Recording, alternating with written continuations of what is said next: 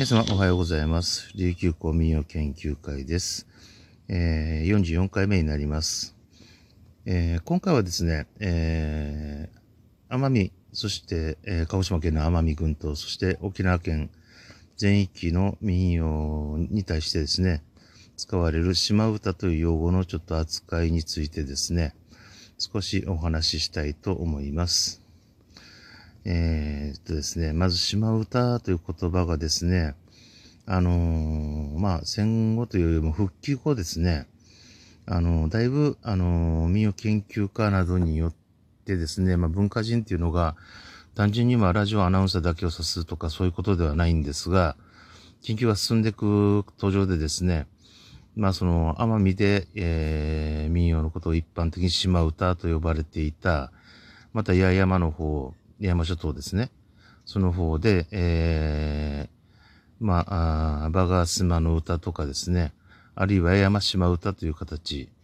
でですね、まあ、あの、歌という場合もあったそうですが、まあ、えー、そういうふうに呼ばれていたところをですね、あの、沖縄本島地方や、まあ、宮古のものに関しても、島唄と、えー、呼ぶようになっていきました。しかし、ここには少し大きな誤解があるかなと一般的に思うんです。もう典型的なのもウィキペディアに書かれている、えー、奄美島唄、島唄ということで、奄美を指すページが島唄という項目であるわけですが、そこにですね、奄美で使われていたものを、まあ、沖縄側が、まあ、えー、使い出して、まあ、持ってかれたというような極端な書き方になってしまっています。実際極端だと思います、あれは。というのがですね、あの、その民謡指すという用語っていうよりも民謡という言葉自体が新しいんです。あの、もともとと、もともとですね、明治の頃にはもう民謡という言葉ないんですね、ほとんど。使われていない。使われているとすると文学の上で福沢諭吉とかが使っていたりとか、そういったようなレベルになってくるわけで、大体ですね、あの、人弁に里と書いて利用だとか、俗用だとか、まあ、あの、そういったような複数の用語が使われて、雑多に使われていた。で、そうした中で、いや、山の記者場エイジュンという方が、大正の末の方にですね、あの、八重山島、えー、八重山島歌と書かないでですね、八重山民謡集っていう言葉を使って本を発行したというのがあるんですね。で、そういうのがあってから民謡という言葉が定着してくるようになってきたわけです。で、奄美の方にしてもですね、あの、島唄という言葉は若干古いとは古いんです。島の歌ということを指すわけですから。ですが、それが全般的に定着したっていうのも、さほどまたあの古い話ではなく、その後民謡という言葉が入ってきます。なのでですね、各地ごとになんとか民謡、なんとか民謡、なんとか民謡という言葉を今使って原稿をやってるわけですが、島唄と、島唄という言葉を使おうという動きがですね、あのー、あったのはどちらかというと民謡研究の畑から出てきてるわけですね、これ。で、その島を指す言葉の意味というのが、またこれ奄美のウィキペディア、民謡を指す島唄の方のウィキペディアでかなり語記化されているわけですが、あまあ、その沖縄も奄美も関係なく、えー、自分の島という言葉を指したときに、自分の出身集落とか帰属するべき集落あるいは古い形で言えばブラックとかですね、まあそういった村落を指すというのは当たり前のことであって、奄美とか、あの、宮古、八重山とか、沖縄本島北部、南部の、いや、中部の田舎を指す、まあ地方部ですね。そういったところだけを指す用語では全くない。あの、そういったところの観点がちょっと抜け落ちている。それがやっぱり指摘されて、まあ、あのその島々ごと村々に歌があるという、えー、現状からですね、それぞれの島々の歌ということで、あのー、そういった用語が選択され使われるようになっていったという背景があります。ただ、あの、残念なことに、日本全国の民謡ブームというのに乗ってしまいまして、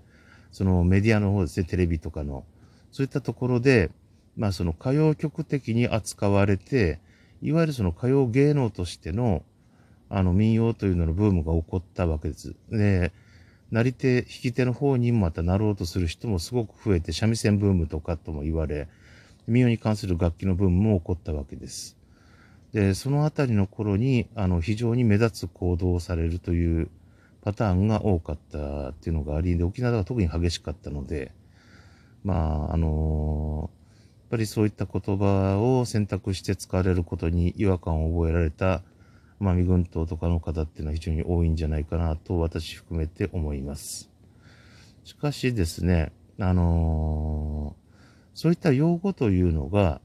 あのー、できてきて定着というのは、やっぱり信号が生まれてくる。それが定着してくると、それがスタンダードになるというのは当たり前の状況でありまして、で、じゃあ逆に党として、あの、我が島と言ったときに、え自分の村落、集落というものを指さない、えー、琉球圏の地域ってあるのかってないですね。なので、え、やっぱりその、いろんな歌い手さんも、あの、奄美であろうが沖縄であろうが、やっぱり出身地由来の鉛方言は出してきますし、で、自分のところのオリジナルっていうのがあったとしたら、それの演奏っていうのもやっぱその地元式にやっぱり回帰していくと思うんですね。で、言葉遣いも仮名遣いも何もかもがそうなっていくはずなので、ですので、あの、そういった特性を持つ、えー、歌う、歌うの、えー、連なりというもの、そういったものを指して、えー、しまったという用語、それを使っていく、そして、えー、いわゆる日本民謡、いわゆる成長と言われるものですね。そういったようなものが出てきたり、民謡ブームという、そういったものとはまた一歩違う、引いた観点から見て、各村落の、えー、歌い方、そういったものも非常に重視しながら、えー、まあ、オーソライズされたものという、そういった民謡に関しても、しっかりと見ていくという、まあ、研究の仕方の上で、島唄という用語が広範囲で使われる。まあ、日本民謡とちょっと分けた形で、そういった見方をされるというのは、まあ、あの、分け方としては妥当ではないかなと思う節が多々あるわけです。もちろん日本民謡であっても、やっぱりその何々温度とこう同じ、同じような名前がついていて、例えば近畿圏であれば豪州温度であったりだとか、河内温度であったり、泉州温度であったり、あるいはちょっと離れても同じ近畿圏で伊勢温度とか、またあの、豪州のまあ原型のものいろいろあったりしますが、西門節とかですね、そういったような節があったとしても、やっぱり地域地域で、えー、曲はやっぱり歌詞定番のものも違う。節回し歌い方も違うというのは日本本土でも普通です。なので、日本民謡でいうところは民謡と言っていると。で、そういったような流れの、があるところで、じゃあ、えっ、ー、と、琉球圏っていう、えー、観点ですね。ちょっとミクロからですね、若干マクロな観点に変えて、えー、沖縄県内及び奄美という同じ文化を共有する部分があるところ、そういったところの、やっぱりその島という観点ですね。それがアイランドだけをすさず、自分が出身の集落、そういったものを、え重視するというところの、え共通する文化を持つ、共有するところの、地域間で、え影響し合っているような部分が見受けられるものに対しては、島唄というという用語の選択の仕方があっても、私は全然不思議ではないとは思っています。で、それが、えー、定着してきているのが現在沖縄県の現況ではないかとえ思っているところです。なので、あの、奄美側の方も一方的にですね、島田という用語を盗んだということを言うわけではないだけでは、まあそういう声を出すという方も結構いらっしゃるので、ということではなくですね、沖縄県内でもやっぱり地方部行ったらそういう島唄という用語を、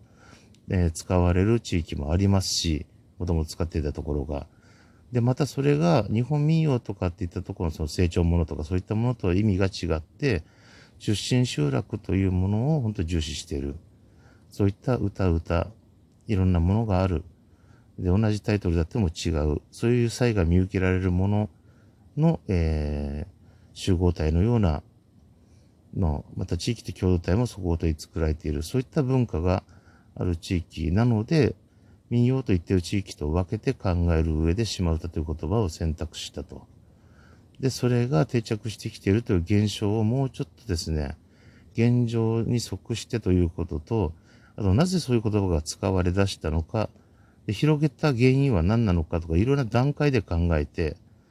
えー、いろいろして、えー、見る方が妥当なのではないかと思います。えー、まあそういったところもあるわけでして、で、まあ、あの、そういったところを並べて併記してですね、沖縄奄美、特にまたぐといろいろと、あの、意見があるんですが、すごい批判的な意見が出てくること多いんですね、これは。まあ、これはもう帰属する県が違うっていうもう根本的なものがあったりとか、あとまあ自分のところがやっぱり先だという意見というのが、まあその名称とかそういったものでもまあ多かったりするわけですが、正直ですね、あの、そういう民謡の行き来の人の間をですね、行き来して影響し合うものというのは、やっぱりどこが起源、ルーツであるかとかそういうのを調べること非常に重要ですが、えー、そういう裏付けもなくいきなり一方的決めつけで、うちが先、どこが先とか、あと信号のものに関しては、やっぱり、えー、できてきてから定着してしまえば、その言語というのはやっぱり地位を獲得するもので取って変わるものだと私は考えます。なので、日本民謡に対する言葉が奄美沖縄民謡ではなく、琉球圏のものであれば、島唄という用語を使う。そういった考え方もありではないかと、えー、思うところであります。まあ、そんなところですので、えー、そこら辺に関してちょっと思うところが多々ありましたので、今回ちょっとこういうお話をさせていただいたところです。そういったわけでですね、えー、沖縄奄美の島唄というのを